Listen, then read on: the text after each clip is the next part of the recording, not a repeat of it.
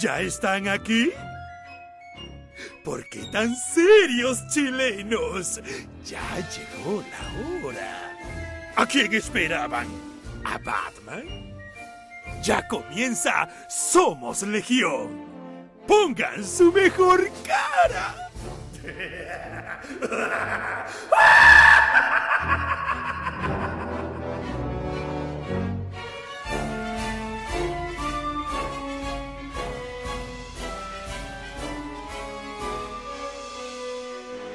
Bienvenidos amigos y amigas a una nueva y atrasada edición de Somos Legión, el podcast que le gusta a la gente. En esta oportunidad me acompaña solo el fundador de la franquicia, el hombre que no le teme al COVID, sino que el COVID le teme a él. ¿Cómo está, Ruso? Buena, Claudio. Bien, compadre, aquí ya cumpliendo como el trecentavo día de condena por COVID. Sí, estaba con arresto domiciliario todo este tiempo, Ruso, no salió nada. Tuve, hoy, oh, ya llevo dos meses, más de dos meses, buen puta, con, con el tema, porque justo cuando yo partí, cuando partió esta cuestión, antes de que fueran las, las cuarentenas, en mi pega, una persona con COVID fue a la oficina, entonces por un tema de, ¿cachai? Un tema de, no, bueno, entonces varios días antes de que hicieran las cuarentenas, nosotros ya estábamos en, cuarentena voluntaria porque hubo una persona en la oficina, entonces, bueno, se me juntaron esos 14 días más todo el resto de esta weá, entonces te juro que weón, ya estoy pero así recontra Ruso ya se vio con esta completo Netflix, todo. Me lo, di vuelta. Me di vuelta a Netflix, weón. Así que, puta, he estado jugando fútbol, ya no, weón, he completado como 50 ligas, 20 veces la Champions League, ya, weón. ya no voy más, weón. Oye, hay que decir que en esta oportunidad no nos acompaña el filántropo y empresario de Sam Hernández, porque no pasó el Alcotest para participar en No, no pasó, no Aparte, ahora, hay que sacarle número, ¿viste? Que ahora está hecho un. Sí, está hecho un influencer, me aparece junto a Fílmico y tiene Chesam TV. Yo le recomiendo a la gente que vea Chesam TV o en experiencia. Es como el canal educativo que pusieron para los niños. Eh, lo más parecido que justamente. De hecho, creo que le estaban pidiendo permiso a las radios para retransmitir en el sur. Sí, el CNTV quería también poner Chesam TV en, su, en las pantallas. Lindo, imagínense entregando ese contenido. Ya que estamos, ya que estamos en estos menesteres, ya que estamos en estos menesteres, ¿qué ha estado viendo? ¿Qué puede recomendarle a la gente? ¿Qué está jugando por estos días? Puta, ¿sabéis qué, qué buena? La verdad que yo creo que para todo el mundo este, este periodo de COVID ha sido una, una suerte de, de, tratar de buscar, porque a ver, es distinto cuando estás en una época normal y tú ves dos capítulos al día, una serie, pero cuando ya estás mucho tiempo en la casa y te empezás a consumir la serie, como comer pastillas de menta, weón, te das cuenta de que, claro, se te empieza a acabar rápidamente el contenido. Entonces, eh, a buscar cosas nuevas para ver. Eh, había visto la serie Ragnarok en, en, Netflix, no le había dado mucha pelota y la verdad que ayer vi los seis capítulos que hay de la serie Fíjate que me gustó harto, harto, harto. Eh, para contarle un poco a la gente, Ragnarok es una serie que está basada justamente en, eventos del mismo nombre. El Ragnarok es el fin del mundo según la, mitología nórdica y acá te cuentan un poco, bueno, qué es lo que pasa después del Ragnarok, ¿no es cierto?, en Noruega, en unos sectores bien, bien particulares, en una ciudad que se llama Eda, donde un chico que vuelve a vivir ahí con su familia después de un tiempo, ya una, un adolescente, empieza a desarrollar poderes, ¿no es cierto?, como como Thor y se, da cuenta de que la familia más rica del pueblo, de una otra manera, son los remanentes de los gigantes de hielo, los dioses primigenios, por llamarlo de alguna forma, de, la mitología, ¿no es cierto?, de ese sector, y cómo hay un tema medioambiental de por medio, cómo se enfrenta la juventud hoy día, el día de hoy entre los que son más luchadores por los temas ambientalistas. Entonces, hay todo un cuento ahí que se da entre los poderes corporativos manejados por estos gigantes versus los estudiantes o un par de estudiantes liderados por, por, eh, una chica que, sé, que no voy a contar muchos detalles para que lo vean y Magne que viene siendo la, encarnación nueva de Thor y, cómo se va dando justamente el relacionamiento del pueblo, cómo independientemente de los poderes que puede tener Thor, la serie no está basada en su fuerza o su manejo del rayo como el gran driver de la, de la serie. Fíjate que eh, eh, eh, es un drama bien, bien entretenido de ver, la verdad que es lento como cual, todas estas series, digamos, alemanas o nórdicas, pero una, tiene una lentitud que es bastante tolerable, porque de una u otra manera las cosas van pasando en el ritmo cansino que va teniendo. Entonces, eh, le recomiendo a la gente que le una oportunidad, son pocos capítulos, son seis, ya se, confirmó una segunda temporada. Es interesante los giros que tiene la serie. La fotografía es maravillosa porque la verdad que los parajes que hay ahí en, todo este sector donde grabaron la serie en, Noruega realmente muy, muy bonito. O sea, vale la pena eh, que lo puedan ver. Y cómo te presenta, obviamente, a la nueva juventud, ¿no es cierto? Que una juventud que es sexualmente más abierta en términos de preferencia, donde se tocan temáticas que antiguamente no se tocaban de, de, de, de forma tan, tan, tan abierta. Vale la pena, a mí me gustó, lo encontré entretenido. Si esperan que tenga mucha acción, la verdad que no es la serie para ustedes, no es una serie de mucha acción, no es que tenemos peleas todo el tiempo, no, hay un par de conflictos puntuales, pero nada, nada, nada que digamos marque marque la pauta de la serie. Así que por lo menos se las recomiendo, véanla, yo la encontré entretenida. Eh, y si ya se consumieron todo lo que hay, vayan a ver Ragnarok. Mira, es bien curioso que en el fondo que no se le hayan jugado por el tema de la violencia y los poderes y por ese lado, ¿ah? porque, bueno, la, la, la mitología nórdica así abordada en distintos ámbitos y siempre obviamente hay un énfasis en los personajes más violentos, en los poderes. Eh, hay un cómic incluso que se llama Ragnarok que... Eh, que también aborda la mitología y los mismos personajes, pero desde otra mirada distinta a la de Marvel. Así que me parece curioso como que, como, que me comentes, digamos, que, que tiene más elementos de, de, drama y estas películas más bien, o series más bien eh, eh, como universitarias, juveniles. Me parece interesante la apuesta de los amigos. Sí, porque fíjate que hoy día estamos con una, buena parte obviamente de, de vikingos, pero que no, no, no trata necesariamente de de, la mitología en sí, pero ya viene, vamos a hablar también un poquito hoy día de, Assassin's Creed Valhalla, ¿no es cierto? Que te cuenta un poco el tema. Lo mismo tenemos con Avengers. Entonces, eh, de una u otra forma, siempre hemos visto a los vikingos, a, a, todo este mundo, digamos, nórdico, vikingo, muy violento. Y acá, como dices tú, es distinto, es entretenido. A mí me gustó la aproximación que tuvo en ese sentido la serie.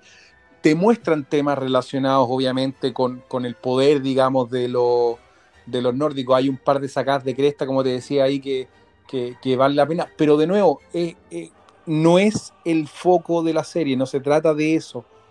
Entretenida, me gustó. Creo que la segunda temporada a lo mejor va a ahondar ya un poco más en el... Acuérdense que en la mitología en el fondo es Thor el que pelea y bueno, y, y Odín pelean contra los gigantes, ¿no es cierto? Una suerte de dar orden al mundo acá un poco te representan lo mismo, pero también, como te decía, van un poco en la línea corporativa de esto, de que las grandes corporaciones que están contaminando el mundo, entonces, de nuevo... Son otros los gigantes en el fondo hoy día. Sí, es que, de nuevo, es súper interesante cómo te plantean que estos gigantes de hielo, que justamente la compañía se llama Jotun, como, lo, como Jotunheim, en el fondo son, son los gigantes que son dueños de esta corporación, que son las más grandes de Noruega, y ellos son unos tipos con más plata y finalmente un poco te cuentan de que, claro, ellos han por años de años, porque son inmortales, han estado básicamente en, en toda esta jugada de, de, bueno, de generar compañías, ¿no es cierto? Y mantenerse como una suerte de, líderes en el orden mundial, ¿cachai? Entonces, es entretenido, me gustó, fíjate que no la, la empecé a ver ayer como para pa ver una cosa, no sé si distinta, pero algo que no, no había pescado y la verdad que me, me, me, me encontré bien atractivo. Russo está viendo hasta las temporadas de los Venegas ahora en el cielo. ¿Caché? Que, weón, puta, aburrido un poco. Puta, me, vi, weón, Caballeros del Zodíaco completo, desde el capítulo 1 hasta la saga de Hades completa.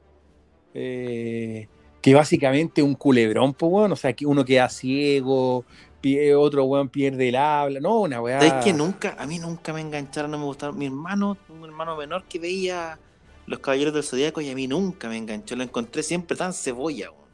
Es que eso es cebolla, pues, weón. Yo, le está, yo te juro que la cuestión es cebollera, pero, pero dije, ¿sabes que no me acuerdo un poco este cuento? Lo quiero ver. Es cebolla, pues, a cagar, ¿cachai? A cagar de cebolla. Pero un poco responde a la animación ochentera, ya hacia un poco más adelante en los 90. Bueno, obviamente que lo, lo más nuevo, lo de Hades, viene ya por el 2000, 2000 y algo. Pero claro, es cebollero, pues, weón, ¿cachai? No pasó, mucho, no pasó mucho con el reboot de los Caballeros del Zodíaco, ¿sí? La verdad que el reboot de Netflix no lo he visto. A mí no, ese, ese, ese ese tema de llevarlo todo a animación CGI creo que no funcionó mucho. Y Fue un error. Yo no sí. sé si el formato, yo no sé si el formato Caballeros del Zodíaco para las nuevas generaciones necesariamente prende, porque de nuevo, no es una serie de gran acción. Si tú la mirás y hoy día un poco con, ya con, con, con, con una, con una formación, digamos, en términos de contenido como la que tenemos hoy día, te das cuenta de que había mucho reciclaje de, de escenas, ¿cachai? Mucho reciclaje de animaciones, no tenía buena animación la serie. Era entretenido el tema de estos adolescentes, ¿cachai? Yo, ¿no? Que, que se ponían estas armaduras para combatir y, y, obviamente... Pero eran como todos, yo me acuerdo, lo que me acuerdo eran que eran muy dramáticos los amigos entre ellos. Sí, eh, pues bueno, si la weá es un drama, medio, es medio raro. Era como todo, era como todo medio emo, ¿no? Oye, es que por eso te digo, era, era bien raro en ese sentido, ¿cachai? O sea, como la, primero una relación de amistad, weón, así que, weón, ni siquiera en, en, en, la mejor novela de Jane Austen, weón, te, te aparecía, ¿cachai? Y, y acá, weón, era unas una relaciones a muerte, ¿cachai? Claro, se supone que son, a ver, igual hay una idea, son un grupo de niños que eran todos huérfanos, que crecieron hasta cierta edad juntos y después se separan para ir a entrenar a distintos lugares y después se vuelven a encontrar, ¿cachai? Y por distintos como, sucesos como, hemos que... Crecido. Y en el fondo no, pues los mismos sucesos de, de, la serie como que los van acercando, pero, pero llega a punto en que la weá es demasiado, ¿cachai? O sea, doy la vista y me meto los dedos a los ojos por mi amigo viejo, no, la verdad que... Buena onda, pero no. ¿Cachai? Buena onda, pero no me meto, no me meto los, los dedos por nadie, ¿cachai? Claro. No, pues bueno, Chazam se mete los dedos a la boca, pero eso es por otra cosa, ¿cachai? eh, raro, es raro. Igual me, me acuerdo entendí? que los juguetes eh, llegaron y se vendían harto, pero no sé si fueron tan populares. De repente es percepción mía porque la cuestión me agarró, no, o sea, no, no me agarró nomás, ¿cachai? Sí, lo que tenían es que los juguetes de los caballeros zodiacos eran caros. Eso, eso me acuerdo, ¿Sí? que eran súper caros. Y siguen Porque siendo claro, caros, sí, es que puta, las armaduras eran metálicas, no eran de plástico. Yo tenía un amigo cuando era chico que tenía un par de. tenía como cuatro figuras de caballeros del zodiaco. Y claro, eran figuras, eran de buena, de buena factura, ¿cachai? O sea, el mono en sí estaba bien hecho, pero la, la armadura, primero que se juntaba como el, digamos, cuando, cuando tú sacabas la armadura en la cajita y después se montaba en el caballero zodiaco, se juntaba en esta figura de un Pegaso o de un cisne o de un dragón, ¿cachai? Y después encima después tú la podías poner al personaje, que también era súper articulado, entonces de verdad que eran figuras muy, muy bien hechas, muy bien logradas, pero estamos hablando en la época del 90 y algo, ¿cachai? ¿no? Cuando más pegó Caballeros del Zodiaco, puta, te costaba 15, 20 lucas de la época, ¿cachai? Entonces... Eso me acuerdo, eso me acuerdo, fíjate yo, que eran, que llamaban la atención porque eran, eran figuras súper caras, y comparado, digamos, con el resto de la... Porque además en la época ya la tendencia más bien era que las figuras fueran un poco más baratas. Yo no me acuerdo que haya habido eh, otras figuras tan caras como estas. Por lo menos en la época. Eso, eso sí lo tengo súper... No, claro, o sea, si tú lo pensáis bien... Patente. Lo más caro que yo recuerdo que tú podías encontrar, pero ya eran figuras de volumen grande, ponte tú, claro, era era comparte el portaaviones de G.I. Joe, weón, o ya, la nave pues, Cobra. Son palabras mayores, claro. O sea, como en una segunda casa, esa weón. ¿Me entendí? Claro, era, tenías que sacar un leasing para comprarte la, Sí, el portaaviones, pues, weón. Entonces, pero una, pero que solo mono te costara 15 lucas, no, no era menor. Yo ni, ni siquiera me acuerdo que Transformers, los más grandes, eran tan caros, ¿cachai? No, probablemente yo te diría que el Optimus Prime era caro. Y había otros más grandes que Optimus Prime que eran caros, ¿cachai? Pero también tenía opciones de comprarte el Transformer suelto que era barato, ¿cachai? Sí, Los pues, más los chiquitito, Que se transformaban en autitos, ¿cachai? Tipo Bumblebee y eso. Eso era más barato. No tenía Sí, pues, yo tuve tenía Bumblebee. una- Tenía opciones en el fondo. Sí, pues, ¿cachai? Pues, pero Caballero Zodíaco no, era eso. Bueno, habían figuras alternativas, pero eran como la corneta y no estaban licenciadas, ¿cachai? Entonces, no era piratería, era como un caballuno. ¿Cachai? Claro. ¿Me entendí? Era como, oh, la figura de caballuno, no, la raja, no, pues, claro, bueno. los caballeros del sobaco eran Claro, pues, weón, y eran de plata, ¿no? Pero la, la- la- las que eran la raja de, creo que eran de Bandai, si mal no recuerdo la figura. Eh, Sí, sí. puta, eran de muy buena factura. Ahora han, han- han hecho un reboot de Caballeros del Zodiaco, han continuado, digamos, el Caballero del Zodiaco en el cómic, que de hecho ha tenido hartos problemas por terminarse, ¿ya? Porque en el fondo, como que Caballero del Zodiaco hizo lo mismo que hizo eh, Endgame, que, a ver qué es lo que pasa, si, la gente se acuerda de los que vio Caballero del Zodiaco, la serie y el manga antiguo había terminado en la saga de Hades, cuando en la última pelea Hades le entierra la espada a Seiya y de ahí pierde Hades y se van la serie continúa con un Seiya que está en silla de ruedas porque la espada que la había enterrado en el fondo dejó su marca como espectral y se sigue enterrando. Entonces la única forma de salvarlo era como volver al pasado y evitar que pasara eso. Entonces Atena y todos los otros hueones van donde Cronos, Cronos el dios del tiempo, no Cronos el papá de, Claro. los, de los dioses, sino que el... Y para tratar de ir al pasado, pero cuando va al pasado Cronos lo engaña y Atenea la vuelve a hacer la- vuelve al pasado como guagua, pero la época de los antiguos caballeros dorados, ¿cachai? ¿no? Donde estaba el maestro de, de dragón y un montón de weas, y ahí se empieza a desarrollar parte de la historia. Y hasta ahí Mira. estamos, donde en el fondo se, se espera, porque se supone que ahí te cuentan de que originalmente eran 13 caballeros dorados y no 12. O sea, están recontando toda la historia. Claro, ¿cachai?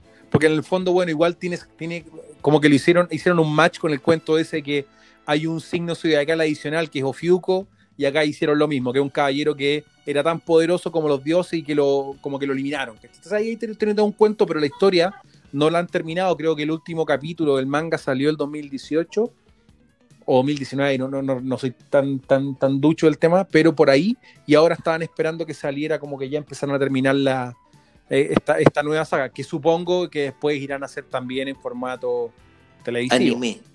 Claro, Oiga, ¿cachai, ¿no? Russo, y hablando de, de sagas y de mitología, eh, se estrenó una animación de Mortal Kombat.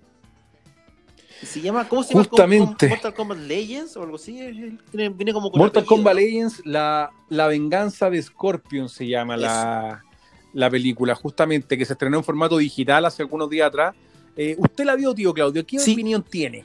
Eh, sin ser yo un gran fanático de Mortal Kombat, me parece que tiene una particularidad la, la- animación y que la distingue del, resto de estas animaciones de este tipo, porque eh, en términos de look y todo eso podría ser súper similar a las animaciones, qué sé yo, que está haciendo DC y otras casas, digamos, hay como un cierto estándar y un cierto diseño de personaje que se ha hecho de manera, se ha hecho bastante común. En ese sentido se echa de menos a lo mejor lo que hacía eh, Bruce Timm y lo que rescataron hace poco en la película de Harley Quinn animada, eh, que son estos diseños distintos, porque de cierta manera hay como una uniformidad en los diseños que estamos viendo. Y en este caso, Claro. la, la distinción o la diferencia va eh, en el, por el lado de rescatar el- la violencia que tenía el juego. Estamos hablando de un juego de peleas que era súper violento y donde el tema de los, de los fatalities o de la manera en que tú terminabas con tu rival era lo que tú estabas esperando, ¿cachai? Era saberte el fatality o saber cómo matarlo de cierta manera para que se generara una animación distinta. Eh, los tipos fueron suficientemente inteligentes, me parece a mí, para llevarlo a ese extremo. Porque es una animación que, si bien es cierto, no cuenta con una gran historia, la historia no. O sea, la historia está de regular para abajo, eh, así como lo veo yo, pero está contada de manera entretenida, eh, con todos los clichés que podáis incluirle ahí también, ¿cachai? Eh, pero tiene este cuento con, con una violencia un poco más extrema que hace el link con el juego. Eh, por lo tanto, me imagino yo que para los fans va a ser entretenida verla además por ese lado. Eh, tiene un cuento casi de, de mostrarte la violencia con rayos X, ¿cachai? Que, tenía, que también tiene, tiene mucho que ver con cómo se veían muchas de las cosas en el juego. Así que me parece que en ese sentido está, está bien hecho o está bien pensado por ese lado. Puta, a mí, yo estoy de acuerdo. A ver, siendo un, seguidor de, Mortal Kombat, ¿no es cierto? Desde, desde sus orígenes.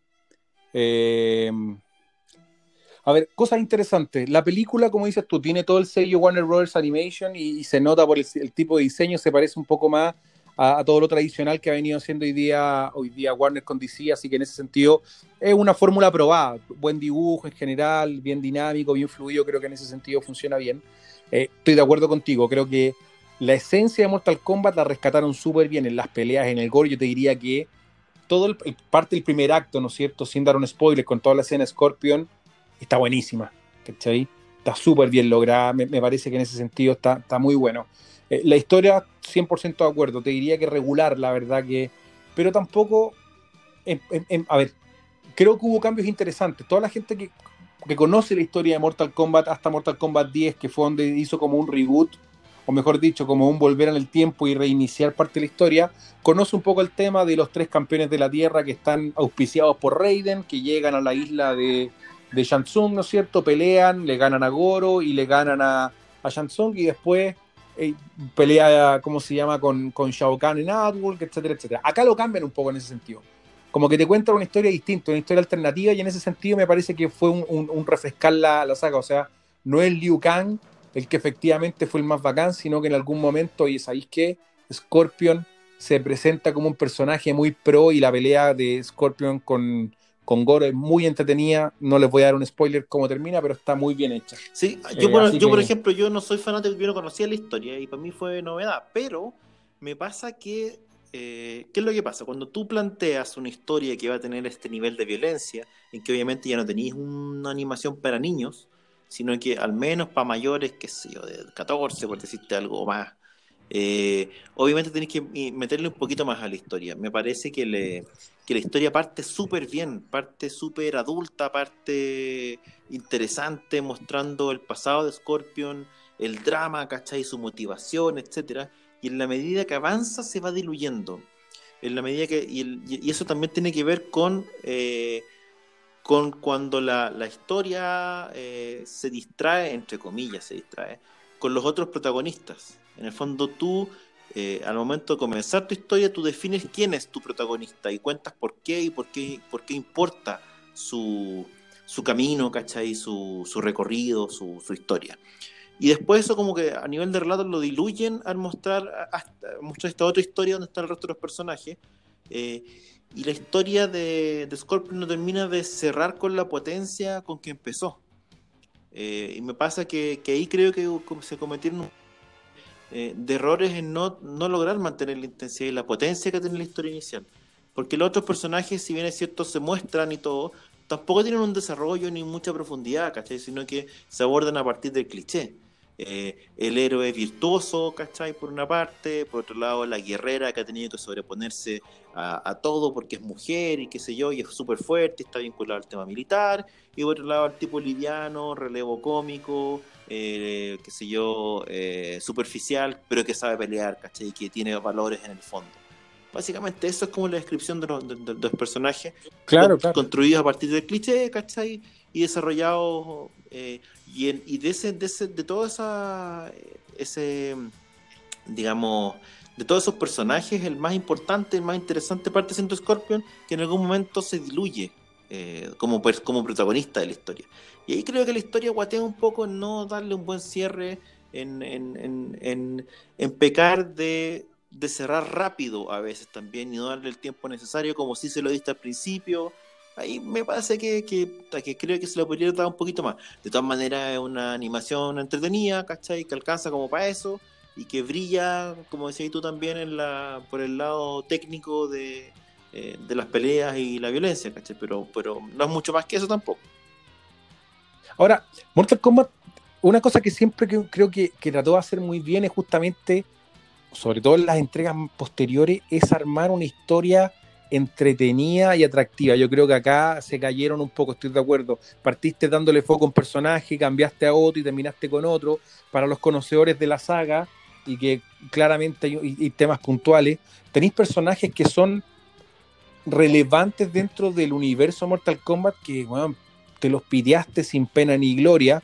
Llamemos Baraka, llamemos Reptile, ¿no es cierto? Que bueno, son súper relevantes. Si tú miráis la historia de Mortal Kombat y un seguidor de los juegos, eh, eh, eh, ¿cómo se llama? Reptile con los Tarkatianos, ¿no es cierto? Reptile como el último Saurian de, y que tiene todo un cuento el ser el último Saurian que trata de encontrar al resto de su raza que él no sabía que la aniquiló Shao Kahn. Entonces hay todo un cuento ahí interesante que acá te pasaste un poco por la libreta, o sea, te lo metiste por la raja de frentón, ¿cachai?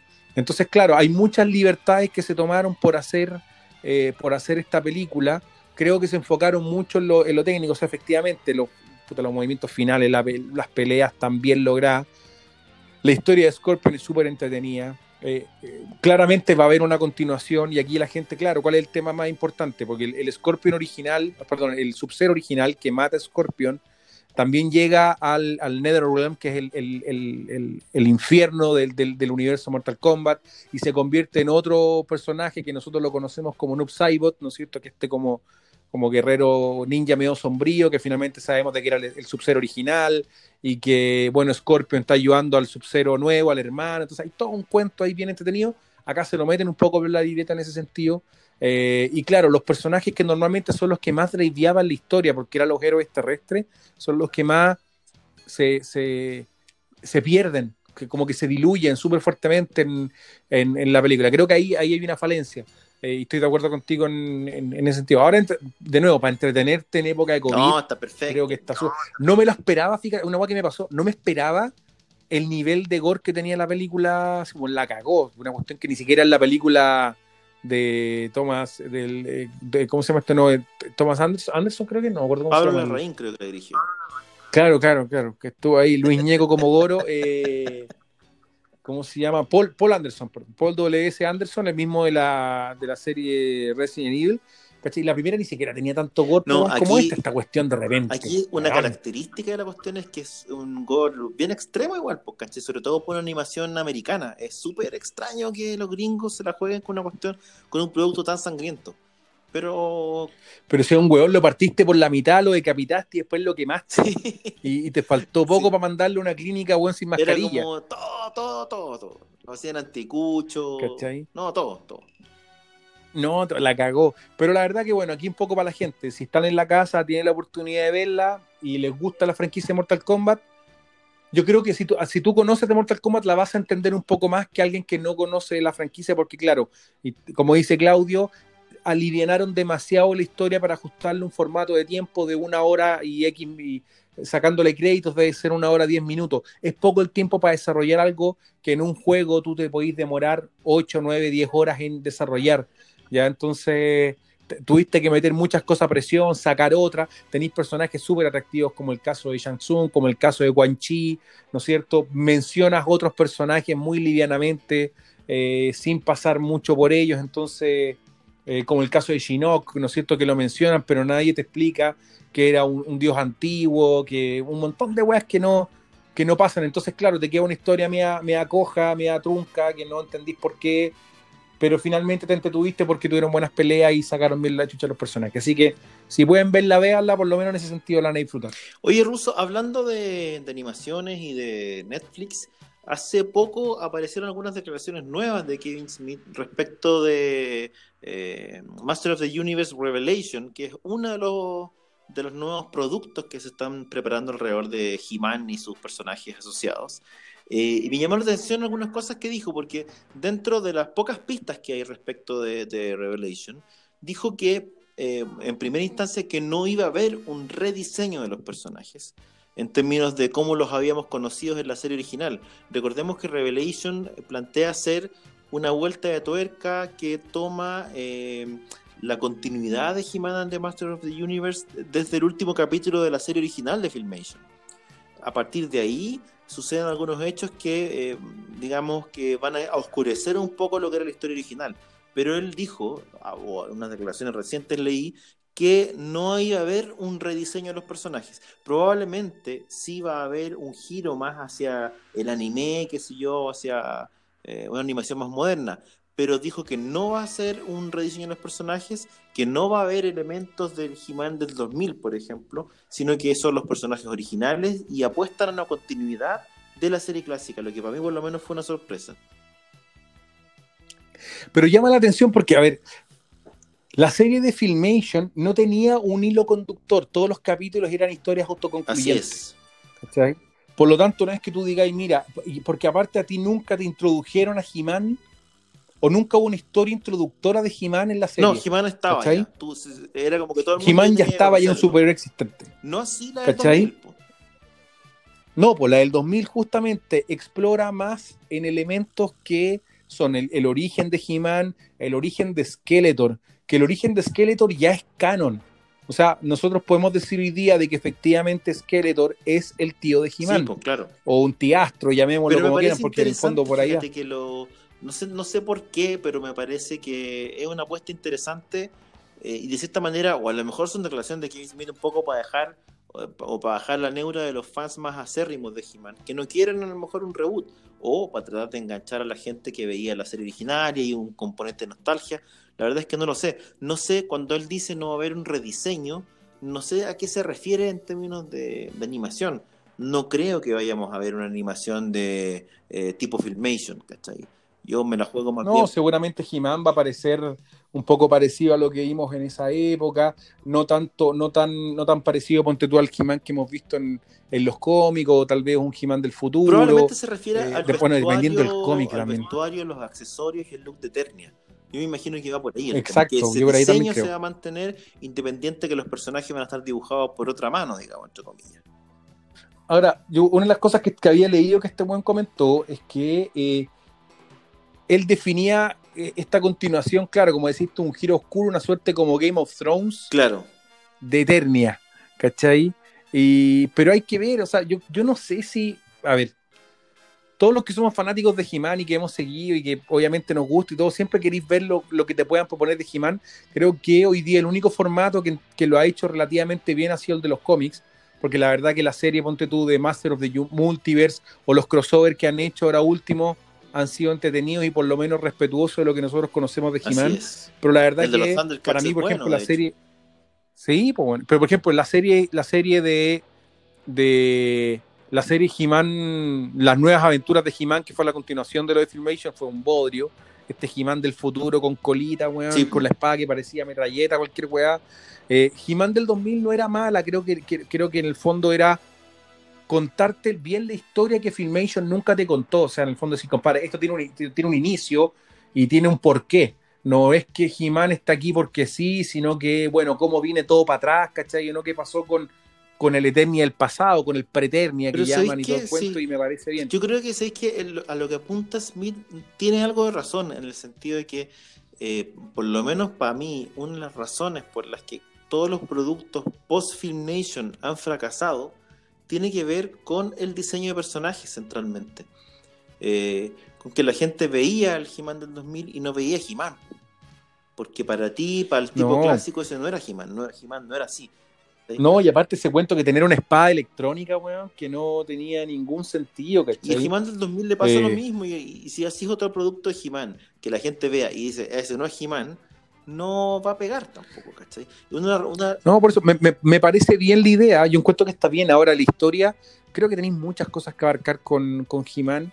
Eh, vamos a ver, o sea, de nuevo, bueno, Kevin Smith, eh, en su- el- el- lo que ha hecho él en cómics, ¿no es cierto? En general, porque también se ha pegado unos guatazos, sí, eh, ha sido bueno. igual la vende, que decir Pero- que Kevin Smith la vende Sí, como que fuera... O sea, un par de historias de Batman que escribió este weón que estuvieron bien malas, pero las historias de Daredevil de Kevin Smith fueron bastante buenas. Claro. Digamos, hubo como que revitalizó ahí el personaje. Entonces, este weón tiene como una suerte de aciertos y desaciertos, pero un fanático al final del día que creo que va a tratar el material con respeto. ¿Cachai? Sobre todo porque la base de fanáticos de He-Man somos buenos como nosotros, ¿cachai? No es que tú vayas a sumar hoy día a cabros chicos nuevos, ¿me entendí? o ¿no? Sobre todo si es que vaya a continuar lo que venía del 80, po. Probablemente, claro.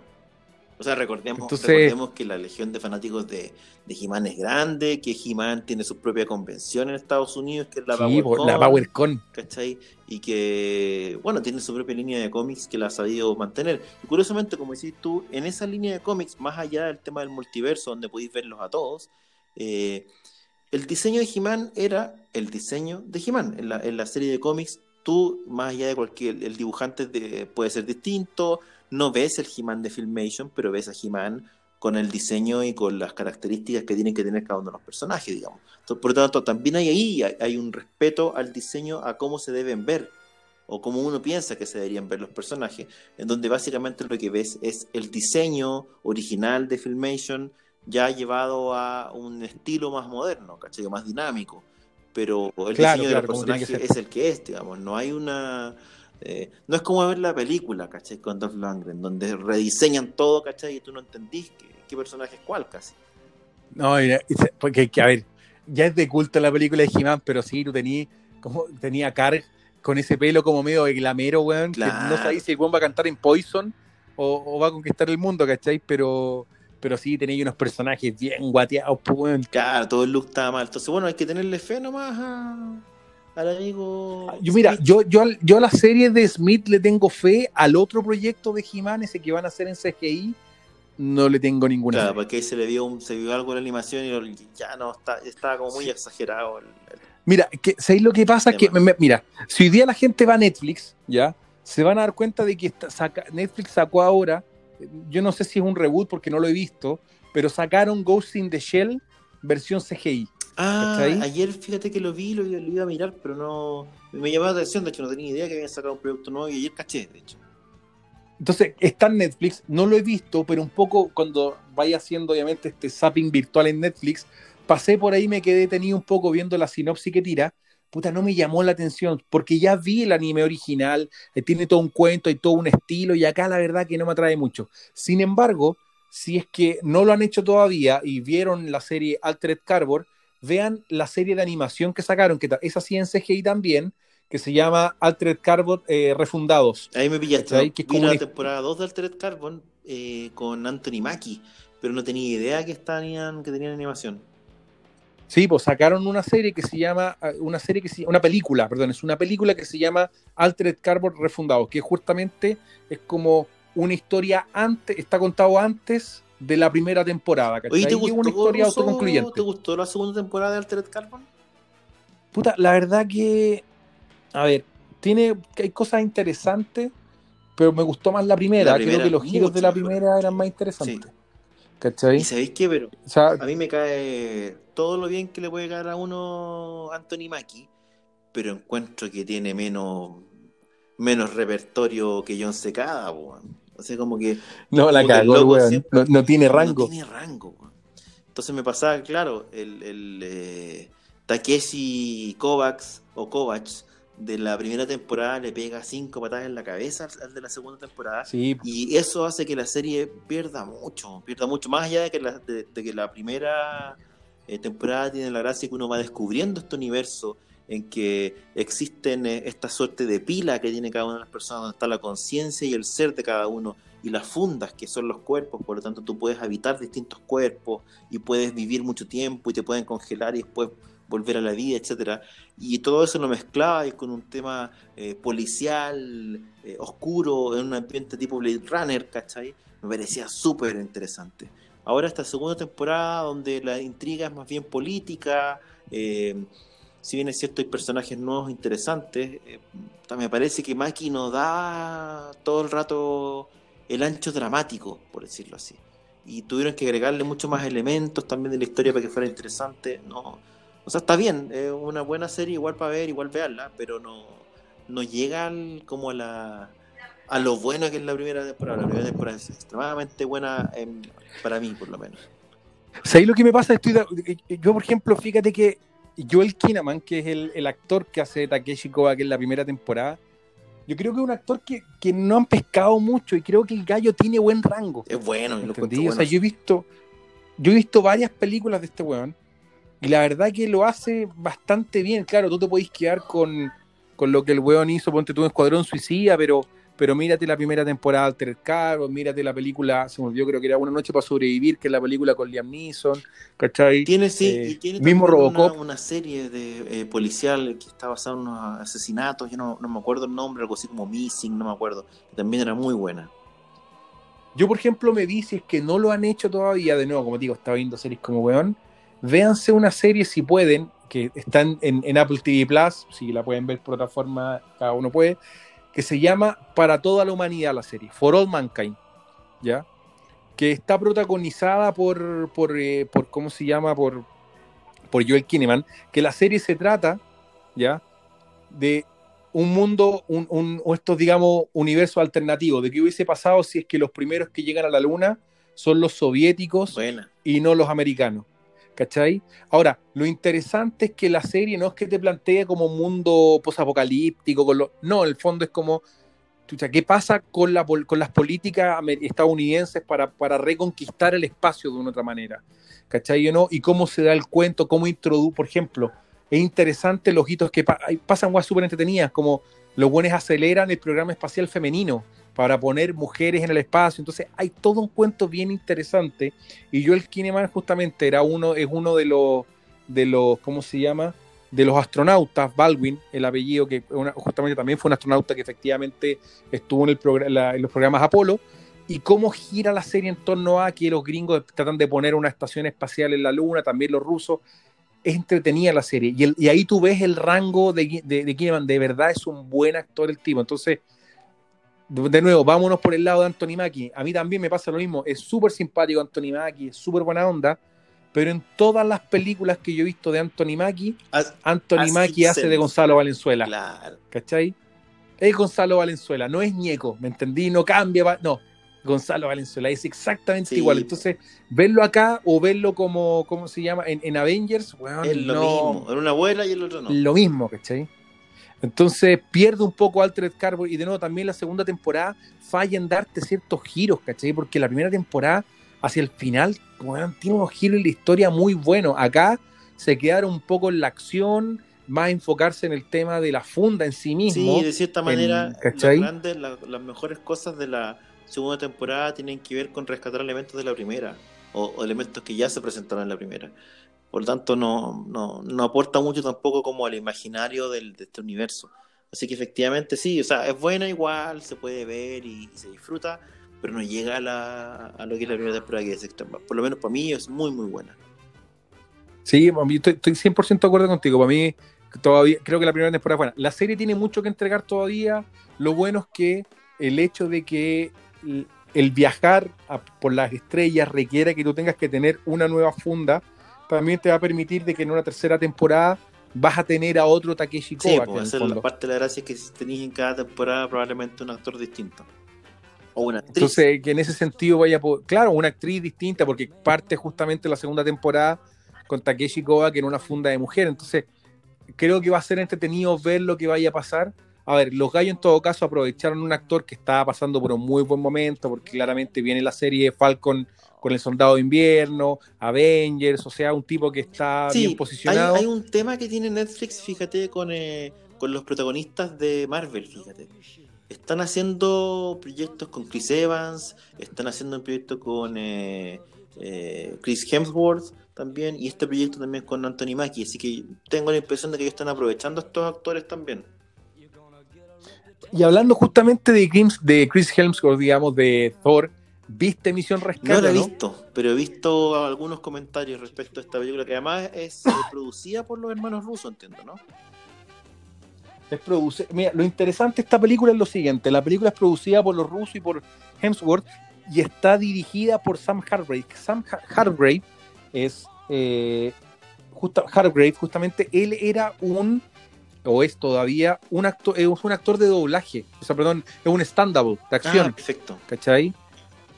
Entonces, la gracia que tiene la película es que muchas escenas de acción él las planteó desde la perspectiva del doble. Por eso que la película tiene un plano de secuencia en una parte muy bien logrado, que te diría que son como 16 minutos, si mal no recuerdo, muy bien grabados, ¿cachai? ¿no? Con un muy buen trabajo de cámara, ¿me entendí? Y, y ahí donde el tipo dice, bueno, esta es mi experiencia, y, y ahí le agradece a los rusos, porque él trabajó justamente con ellos en Avengers, vieron este proyecto y se lo dieron a este gallo y, grabó la película y la verdad que no hay nada que decir. Desde la perspectiva del director, eh, Distraction o Misión Rescate es muy entretenida. Visualmente es súper chora la película, eh, tiene harta acción, te mantiene todo el tiempo súper entretenido. A ver, no, no vaya a ver una película con una historia, weón, así espectacular, pero sí vaya a ver una película que te va a entretener, que en ese sentido está, desde la perspectiva de, lo- de los efectos visuales, de la acción, está muy bien lograda y como este tipo, como el director plantea la acción y, las y, y- y- y las toma, es bien entretenido. La verdad que en ese sentido le digo a la gente, vale la pena verla. Esto no es como para ver un, yo no te diría que vamos a ver al nuevo Rambo, pero sí una película que de nuevo, a mí me gustó, me entretuve, la vi con mi señora, no se quedó dormida, así que eso ya algo. Oye, ¿y qué tal, Eh, ¿y qué puta, tal la actuación sí. de Thor? O no da para evaluarlo mucho si es una película de mucha acción. Lo que pasa es que no, no da la película como. A ver, la película te plantea un background. Tú que no la has visto, no, te, no, no voy a hacer como. No te voy a dar ningún spoiler. Te plantea un background del personaje y tú entendí un poco el por qué él tiene como la actitud que tiene. Pero no es una película que tú digáis, bueno, sabéis que no, el protagonista definió la historia porque básicamente la historia está definida por la Ya, pero- acción. Es la acción la que básicamente define la historia de lo que a mí pasa me da la impresión de que Hemsworth sí es un tipo que tiene rango, ¿cachai? Entonces te preguntaba un poco como para Sí, cachar pero, si- pero, Porque en el fondo la pregunta es, Pero acá es un héroe de acción. es- Es... un héroe de acción, digamos, ¿cachai?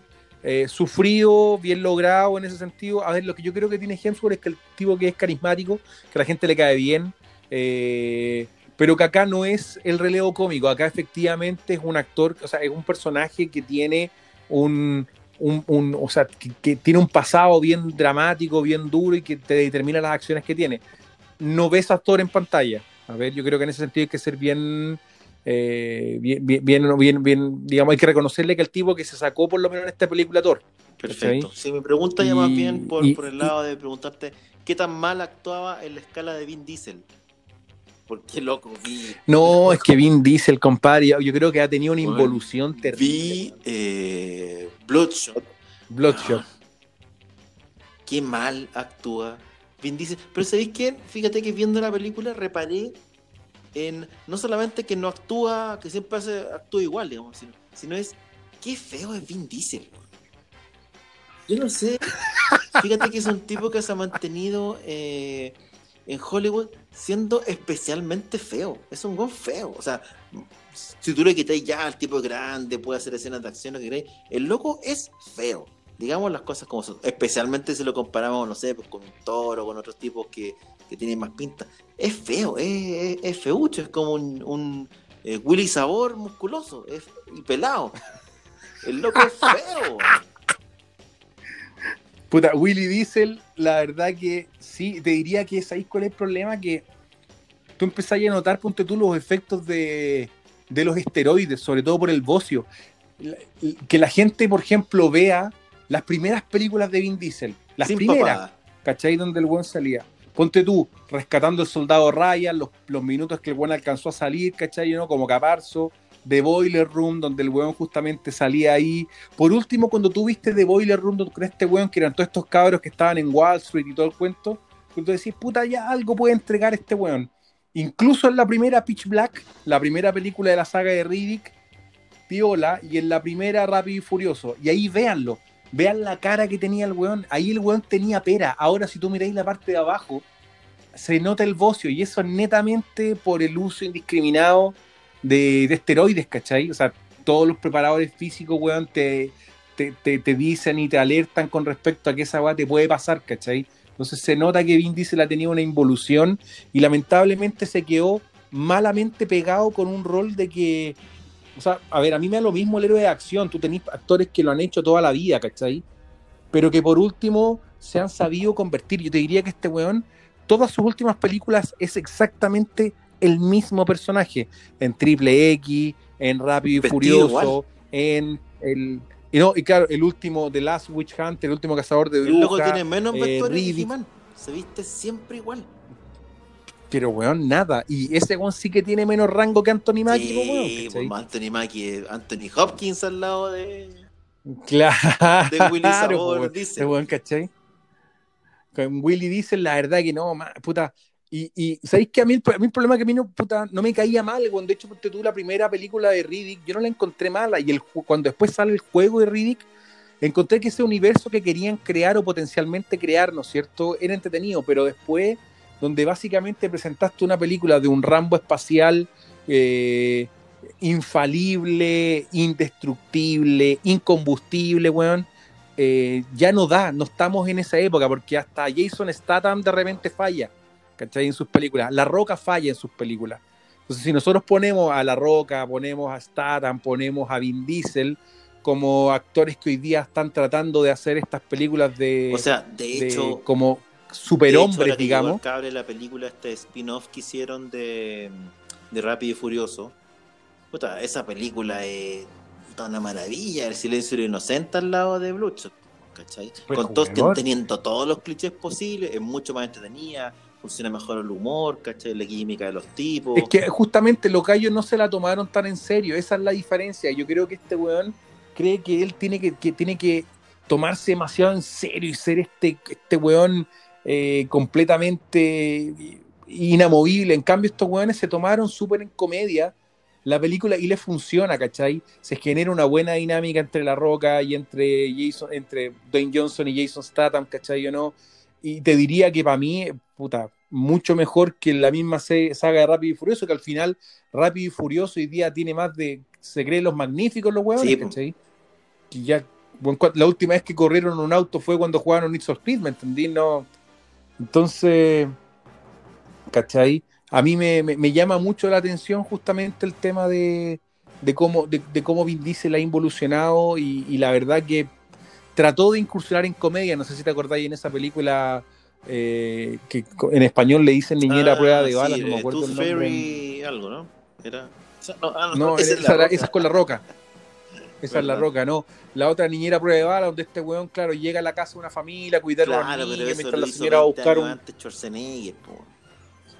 Sí, por, por eso, yo creo que estos weones trató de tener como un era como el mismo estilo de, de, Arnold, pero puta Arnold le funcionó, porque por último tuvo, la diferencia es que tenía un Ivan Reis atrás, pues, Sí, claro. no, Ivan Reitman, perdón, no, pero Ivan Reitman. Otra cosa. Con Arnold, puta, hiciste un detective en el kindergarten que funcionó, un gemelo que funcionó, porque el otro día la vi, ¿cachai? Y me cagué la risa, la película Sí, entretenida, fíjate que en ese sentido Arnold logró algo que Stallone tampoco logró, que fue hacer comedia de manera efectiva. No, po. Porque este weón trató, yo te diría que la mejor cita de comedia de este weón fue para o mi mamá dispara, pero básicamente era funcionaba por, por, por la Estela Sí, sí, no, por la Stallone vieja. no le resultó. Así- sí, Stallone ha hecho dramas muy buenos. Sí, pues bueno, ha hecho buenas Lo logró, películas. O sea, ¿cachai? Rambo, una- la primera Rambo sí, para mí un drama. No, pero eh, además lo logró, hizo un par de películas. eh, ¿Cómo se llama la película esta que es muy buena? No me acuerdo si es eh, Copland, no me acuerdo exactamente el nombre. Mi memoria no funciona, pero tiene, tiene películas buenas. Tiene rango para ese lado, sobre todo para el lado del drama y sobre todo en las Rocky. Sí, porque si tú lo pensáis, la primera Rocky también es un drama, explorado pues, por ese lado me parece que es inteligente. Bueno, y Stallone además escribe, tiene otras, tiene otras características, dirige, etcétera. En el caso de, de, esto- de este otro amigo, el- así que le hacemos un llamado al amigo Vin Diesel si nos está escuchando a que, no sé, weón, salga de ahí, intenta algo nuevo. Claro. So- Oye, la venta seguro hoy día no, no es malo. ¿Cachai? O weón, de nuevo, métete unas clases con ñeco, a lo mejor podía hacer un papel de papa. Que haga uno, que eh, eh, estire ese rango. Oye, Ruso, a propósito de, de héroes de acción y superhéroes, te diría yo que Pues tú la viste, oye, pregunta, ¿tú viste solo Blocho o tú la viste con Martín? no, la vi solo, la vi solo, la vi solo. Ahí, Oye, eh, para ver si le había gustado. No, no, no la vi con él, fíjate que no, yo creo que no sé si le llamara mucho la atención. Como cuando son personajes que no son tan conocidos, como que aquí como que dice, oye, veamos, hice como la gestión de veamos y no, no, no hubo quórum, la vi solo. Eh, ah, hablando, eso, eso iba a decir, hablando de superhéroes y héroes de acción, diría yo que hoy día la mejor serie de superhéroes que está dando Netflix se llama The Last Dance que muestra nada más y nada menos que la temporada 97-98 de los Bulls, de los Chicago Bulls. La gran, el gran equipo del NBA que llega a la pantalla, que vuelve a la pantalla eh, en este en este documental donde te muestran un poco la interna del, del- equipo y que ha tenido así como unos resultados increíbles a lo largo de todo el mundo y ha revitalizado también la imagen de obviamente de Michael Jordan. Ha sido, la verdad es que la reacción ha sido heavy. A ver, yo, yo, te- yo, por ejemplo, mira, yo la única época en mi vida que seguí, ba- a mí me gustaba el básquetbol, yo jugaba básquetbol cuando era, cuando era chico en el colegio y toda la weá, yo seguía los Bulls de Jordan, o sea, esa época para mí espectacular, veía, los veía los playoffs, ¿cachai? Yo no de la NBA, cuando estos buenos jugaban, no sé, contra, contra Phoenix Suns, ponte tú un montón de weas más, esa dupla, la dupla de, de Pippen con Jordan, weón, puta, ¿quién no la, quién no la siguió, cachai? Claro, la gente, para la Entonces, gente de esa época, bueno, para, eh, los, para los amigos más jóvenes que nos escuchan, hay que decir que en esa época eh, Chilevisión, Canal 11, Justamente. por televisión abierta los partidos de la NBA, pero específicamente, obviamente, los partidos de Jordan. Y estamos hablando de ese momento que era como seguir al, al, no sé, por el Barcelona de Guardiola, ¿cachai? Para la gente más, eh, más joven. justamente, pues tú tenías ahí, tenías un equipazo Con porque- Michael Jordan. estaba Phil Jackson como técnico, que después se fue a, la- a los Lakers y un montón de cosas Era una más. locura. Eh, no, y aparte tenía ahí de nuevo un equipo que, bueno, fue, cambió un poco en el- con algunos jugadores, pero tenía ahí un récord mancha en ese momento, Sí. ¿cachai? O sea, era una Fíjate cosa... que hoy día pasa un poco lo mismo, ahí después- porque también tenéis, siempre tenías alguien que está llevando el, básquetbol un poco más allá, pero se dio ese momento que era un equipo que era una especie de Dream Team eh, y que no se podía creer cómo jugaban, especialmente porque tenía a Jordan en un nivel superlativo, batiendo récords todos los años. Eh, y esta, esta serie eh, apunta a, una, a, una- un- un- a registros que se hicieron en la última temporada, de los, en que estuvieron juntos en la última temporada que ganan, que es la temporada 97-98, antes de que se fuera Phil Jackson por conflictos con el gerente general de la franquicia, que básicamente aquí se caracteriza como el villano de, de la serie. Eh, el registro es súper bueno, un registro interno de ellos que se había mantenido guardado bajo siete llaves por mucho tiempo. Porque una de las condiciones que tenían para poder darlo a conocer era que Jordan estuviera de acuerdo y no habían podido convencerlo. Hasta que por alguna razón ahora lograron que, que Jordan diera, el- diera el sí. Cada había problema de Lo que plata. pasa es que, ¿sabéis qué? El, el- el perfil que te muestran de Jordan, obviamente está todo súper edulcorado, está súper bien hecho, de manera que tú tenés como héroes y villanos. Lo que en la realidad nunca están así. Tenéis el villano, este eh, gerente de la franquicia, que les dice que este va a ser el último año, porque él quiere eh, hacer un reboot de todo, ¿cachai? Quiere cambiar técnico porque hay que pensar en el futuro. Siento que los tipos seguían ganando, ¿cachai? En el fondo, él corta la racha cuando todavía están en la, en en- en- la cima. Eh, y se da este antagonismo. Pero claro, uno, uno ve a, a- a Jordan que era un tipo súper inflexible en su deseo de ganar, eh, que presionaba a los compañeros para obtener el mejor rendimiento, pero también ves cómo lo logra eh, en la práctica y como él consigo mismo además es súper eh, exigente. Conocís un poco de su pasado, del pasado de los jugadores. Los capítulos van recorriendo un poco eh, la vida de Jordan eh, con entrevistas también actuales a él, eh, abordan lo que pasa con Scottie Pippen, que está en un momento en que se va y no se va del equipo. Eh, te muestran también eh, a Dennis Rodman, ¿cachai? Eh, Como con la, locu- Sí, vos, cuando, con la cuando locura del momento. y era bueno, bueno en esa época, pues, Vegas, weón. ¿cachai? Volviéndose loco. Y muestran cómo parte la temporada mal para ellos, cómo la gente ya empieza como a dar un peso por ellos y cómo ellos empiezan a revertir eso. La serie está extremadamente bien hecha. El material, obviamente, es material que nunca antes había visto, que es de lujo, porque te permite estar un poco en el camarín de, eso, de ese equipo de los Bulls. Y ha significado un resurgimiento en la imagen de, de Michael Jordan. Tiene cierta característica eso que pasa con Netflix, que pasó también con, con la serie Luis Miguel, que tiraron la serie y Luis Miguel volvió a ser número uno en las listas. Eh, de hecho, hizo una gira nueva, volvió, le entró un montón de plata. En este caso, lo que se dice es que una de las razones de Michael Jordan no tenía que ver con la plata, porque plata la verdad es que no le, no le falta, sino más bien con su deseo de reclamar su lugar en la historia del básquetbol. Las generaciones nuevas no saben mucho más allá del nombre de, de quién es Michael Jordan ni el nivel de fenómeno que fue. Eh, basta decir que acá en Chile la gente andaba en la calle con la camiseta de los Chicago Bulls, una cuestión que nunca antes la y, vida- las zapatillas, la- las Nike Claro, Jordan. es una weá que, puta, que no va a volver a pasar, probablemente, ¿cachai? Porque coincidía con que además lo podéis ver por televisión abierta. Pero la serie está buenísima, está en formato documental, sesgado no, porque han aparecido un montón de voces de otros basquetbolistas criticando el tono de la serie. Es, por lo menos para mí, para la gente que vivió esa época, o si quieren asomarse la- al, como esta leyenda, yo la recomiendo de todas maneras, porque es como la serie que hay que ver, que está todo el mundo comentando, yo no la dejaría pasar. Sí. Yo, yo ahí, por ejemplo, lo que estoy de- una cosa súper interesante, la serie ha dado mucho que hablar. Yo, yo vi a Jordan y jugando mucho tiempo y creo que Jordan hizo algo interesantísimo que fue construir una tremenda marca alrededor de él. Poco, hay muchos deportistas que se pueden convertir en grandes talentos y grandes, grandes, grandes en su época, pero son pocos los que se convierten en una marca.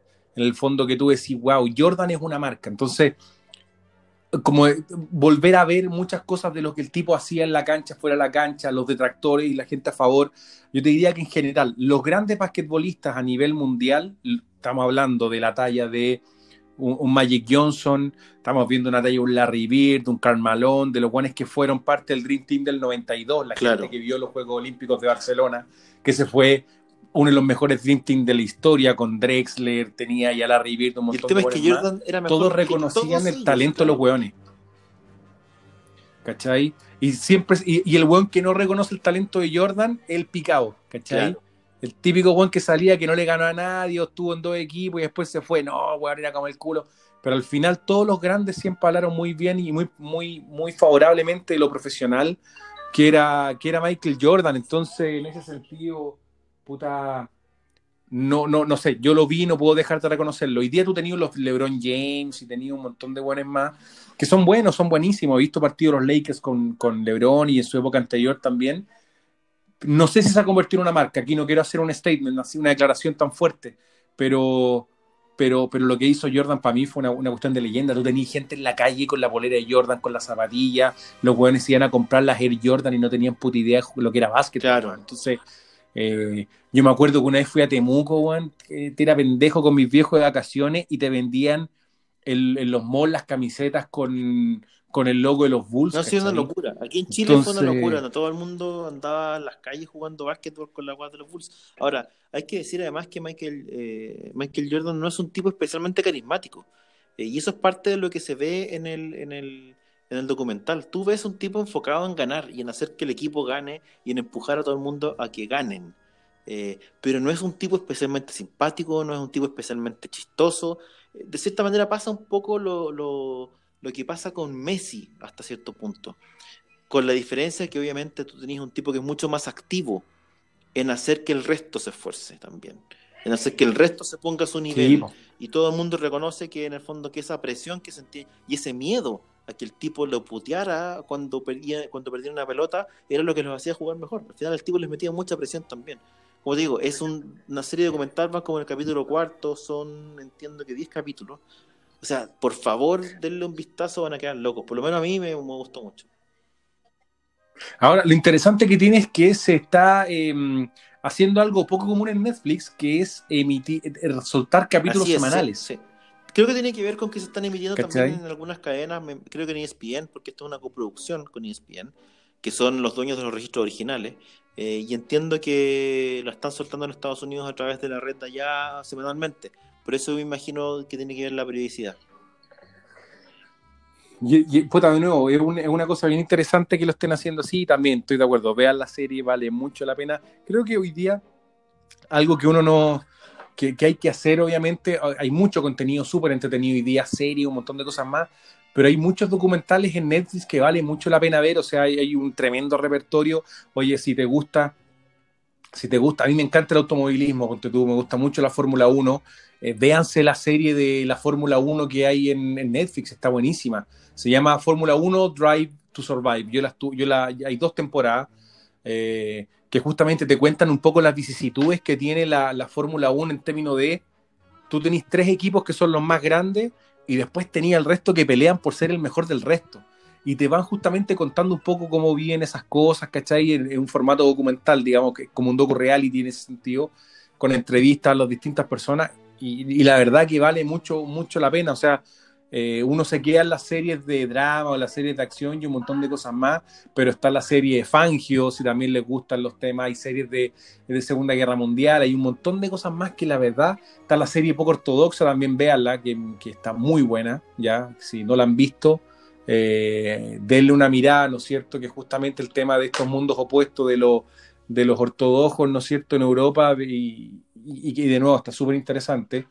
Así que no, no se queden solo con lo tradicional, digamos, sino que también exploren otro contenido que de nuevo, de repente uno se encuentra unas joyitas que valen harto la pena. Ruso, ¿qué recomendaciones ya para como para ir cerrando? Eh, ¿Alguna recomendación para jugar? ¿Algo que haya pasado en el mundo del videojuego que valga la pena comentar? Oye, mira, la verdad que eh, han habido anuncios bastante entretenidos, interesantes, sobre todo pensando en que este año, hasta ahora por lo menos, el calendario se ha mantenido inamovible, se van a salir las consolas de nueva generación hacia fin de año, se anunció Assassin's Creed Valhalla, que es la nueva entrega, obviamente de nuevo orientada en este mundo vikingo, así que también más contenido en esa línea. Eh, yo he estado jugando un juego que se llama Control, o Control en español para hacerlo más fácil. Eh, es muy distinto. Eh, que básicamente es, súper distinto, que un juego de Remedy Games, que obviamente tiene mucho que ver con eh, cómo se altera la realidad. Básicamente Remedy tiene un historial de sacar estos juegos de, de, de, un mundo medio alterado entre el tiempo y la mente y un montón de cosas más. Está entretenido, me gustó mucho, o sea, me ha gustado hasta ahora lo que he jugado, bastante dinámico. Así que si pueden hacerlo, eh, vale la pena. No se compren una Wii ahora que está a un precio ¿Qué pasó? ridículo. Decir, ¿Qué pasó con, con, con las Wii? Lo que pasa es que hay todo un cuento. A ver, la Wii ha sido, te diría que la consola ganadora en este periodo de COVID. ¿ya? Es una consola familiar de un precio que uh, normalmente era un poco más accesible que, que tanto la, la, la, Play y la Xbox. Y se empezó a vender como pan caliente. Porque, claro, eran para los cabros chicos, ¿me entendís? Que están en la casa, puta, le chantáis la, la Switch, bueno, y los pero, tenía pero, ahí jugando ¿Esta Fortnite. Switch? Perdón, perdón, la Switch, me, me confundí, me confundí, la Switch. La Switch. Sí, porque con la Wii, la Wii Tenéis la Switch. ¿no? No, no, perdón, la Switch. La Switch ha vendido como pan caliente. Entonces, tú tenéis la Switch hoy día que le metí a los cabros chicos y la cuestión funciona, juegan Fortnite, juegan de todo. Entonces, se ha empezado a vender, a vender, a vender. Y obviamente, como China todavía no está full producción y de ahí es donde salen las consolas, puta, tenía un tema de que hay una falta de consola en el mercado enorme. Entonces, ¿qué es lo que pasa?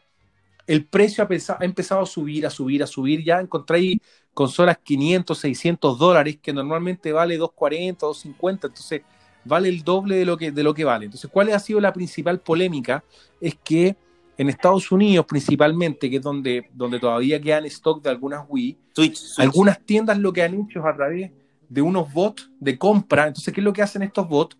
Tú, podés tú en el fondo lo que hacías es programar al bot para que vaya a buscar en distintas tiendas y que cuando encuentre stock de la consola, automáticamente los compre al precio normal, ¿cachai? Para generar esta sensación de falta de consola y ellos en el fondo empiezan a venderlo a precios más caros, obviamente fomentando este tema o una oferta y demanda donde la gente quiere comprar. Entonces, está, en el fondo, Nintendo tenía que salir de precios de la Nintendo Switch. Exacto. Mira. Entonces Nintendo tuvo que salir a decir, o sea, hay que gente tranquila, van a venir nuevas consolas, no hagan huevas de comprar consolas a precios ridículos que no tiene sentido, eh, aguántense un poco. Pero aquí te da, te da cuenta de que independientemente de la plata y toda la cuestión, a la hora del entretenimiento y de hacer cosas para la casa, la gente está dispuesta a gastar 500 dólares en una Switch, ¿cachai? Mira, yo voy a ver. Y no estamos hablando de que sea un tema de gente con mucha plata, estamos hablando de gente que quiere comprarse una. Voy a ver en cuánto está entonces la, la Polystation. Yo creo que también debe haber subido. Puta, bueno, no, subió cualquier cantidad la Polystation. Sobre todo la Polystation. Viene como con 250 juegos, weón. Y, y, con grandes juegos duplicados. No, están como triplicados. Cada 10 juegos te aparece de nuevo. Con otro nombre. Pero con otro nombre. ¿Cachai? Entonces, no, bueno, si una está, si tú te metías a eBay, por ejemplo, empezáis a ver un poco la, el tema oferta y demanda y está fuerte lo, lo, que está pasando con la Switch, entonces también un poco la gente, aguántense, bueno, no hagan weas de comprarse una Wii, buena 500 lucas, pues, ¿cachai? No tiene sentido. Está bien. Sobre todo que, bueno, el dólar va a bajar, qué sé yo, no tengo idea, pues. Bueno, muchachos, antes de terminar algunas recomendaciones, estuve viendo, poniéndome al día con serie, así que absolutamente recomendado. Vean Doom Patrol, una gran, gran, gran, gran, gran eh, serie con una mezcla de acción, humor, muy bien tratados con los personajes. Eh, la serie tiene una buena extensión. Hacia el final se enreda un poco, pero verla de todas maneras muy recomendable. Lo más parecido a leer un cómic en pantalla, probablemente hoy día, eh, puede ser Doom Patrol. Vean también, eh, bueno, me puse al día con Thing. Está muy, muy bien. Ojalá que haya una segunda temporada. Efectivamente, lo habíamos comentado hace meses atrás.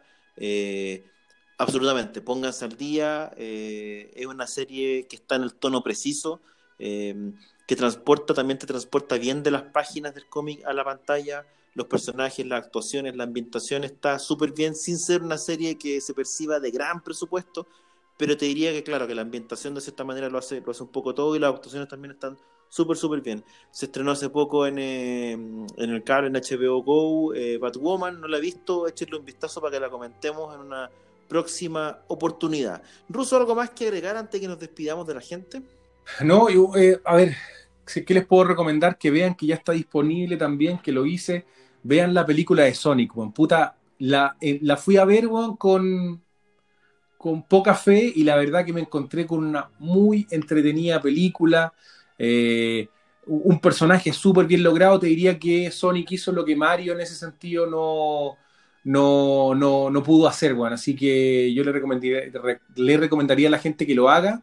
Y si también tienen la oportunidad eh, para los fanáticos de la música, Pearl Jam sacó eh, su disco Gigaton, que se llama Gigaton, ¿no es cierto? Como un Visual Album Experience que está disponible en streaming gratuito y la verdad que está en 4K para que lo puedan ver con una, toda una fotografía, uno, uno uno, no, no, porque no son videos propiamente tal, sino que son todo un cuento que ellos hacen con la tierra, con, está súper, súper entretenido, hay unos clips que están, valen mucho la pena y como te digo, está disponible gratuitamente para que lo puedan disfrutar en distintas plataformas de streaming, así que Pearl Jam, Gigaton, ve, escúchelo, está muy bueno el álbum y una muy buena experiencia ahora para estos tiempos de COVID. Perfecto. Así que recomendadísimo.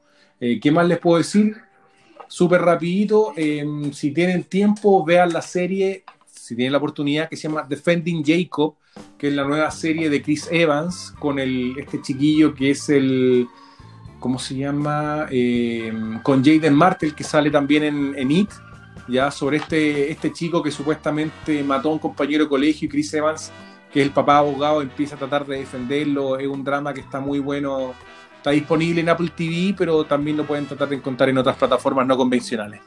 La próxima semana vamos a tener eh, un live con RG y Arena, el editor de Heavy Metal. Así que los que quieran saber en qué está el mercado norteamericano, cómo acceder o cómo escribir un cómic para poder postular con ellos o cómo dibujar con ellos, eh, tratan de pegarle una mirada o a la grabación también. Está en el canal de YouTube también de Acción Comics y también vamos a estar difundiéndolo en el canal y en las páginas de Somos Legión, por supuesto. Ya pues, Ruso. Mi recomendación, si quieren leer algo entretenido, Masters of the Multiverse justamente todo lo último de, de He-Man en DC Comics, que son una miniserie de 6 números, ya van en el 5, lamentablemente no hay fecha para el 6 aún, pero debería salir durante el año. Van a ver a todos los He-Manes que han estado publicados. Y un último dato vale de mucho, la pena la editorial Arcano Cuarto y Miguel Ferrada, su ex editor, están tratando de devolver a la vida al Dr. Mortis. Échenle un vistazo a las redes sociales de Arcano Cuarto, donde están los datos para inscribirse en una lista que están haciendo ellos para conocer cuánta es realmente la gente interesada. Eh, van a hacer una especie de relanzamiento de las historias del Dr. Mortis con revistas mensuales de 24 páginas que van a ser vendidas solo a la gente que se inscribe en esa lista. Así que ojo, son revistas que van a tener un costo no alto eh, y la idea es volver a publicar al Dr. Mortis, uno de los personajes más tradicionales, a través de este formato mensual. Pronto vamos a estar probablemente con más novedades por ese lado. Eh, Buenísimo. Bueno muchachos, muchas gracias por su sintonía. Los esperamos como siempre en otra edición de Somos Legión. Estamos leyendo sus mensajes, estamos atentos a las redes sociales. Muchas gracias por su apoyo, muchas gracias por escuchar y nos estamos viendo y escuchando en una próxima oportunidad. Chao.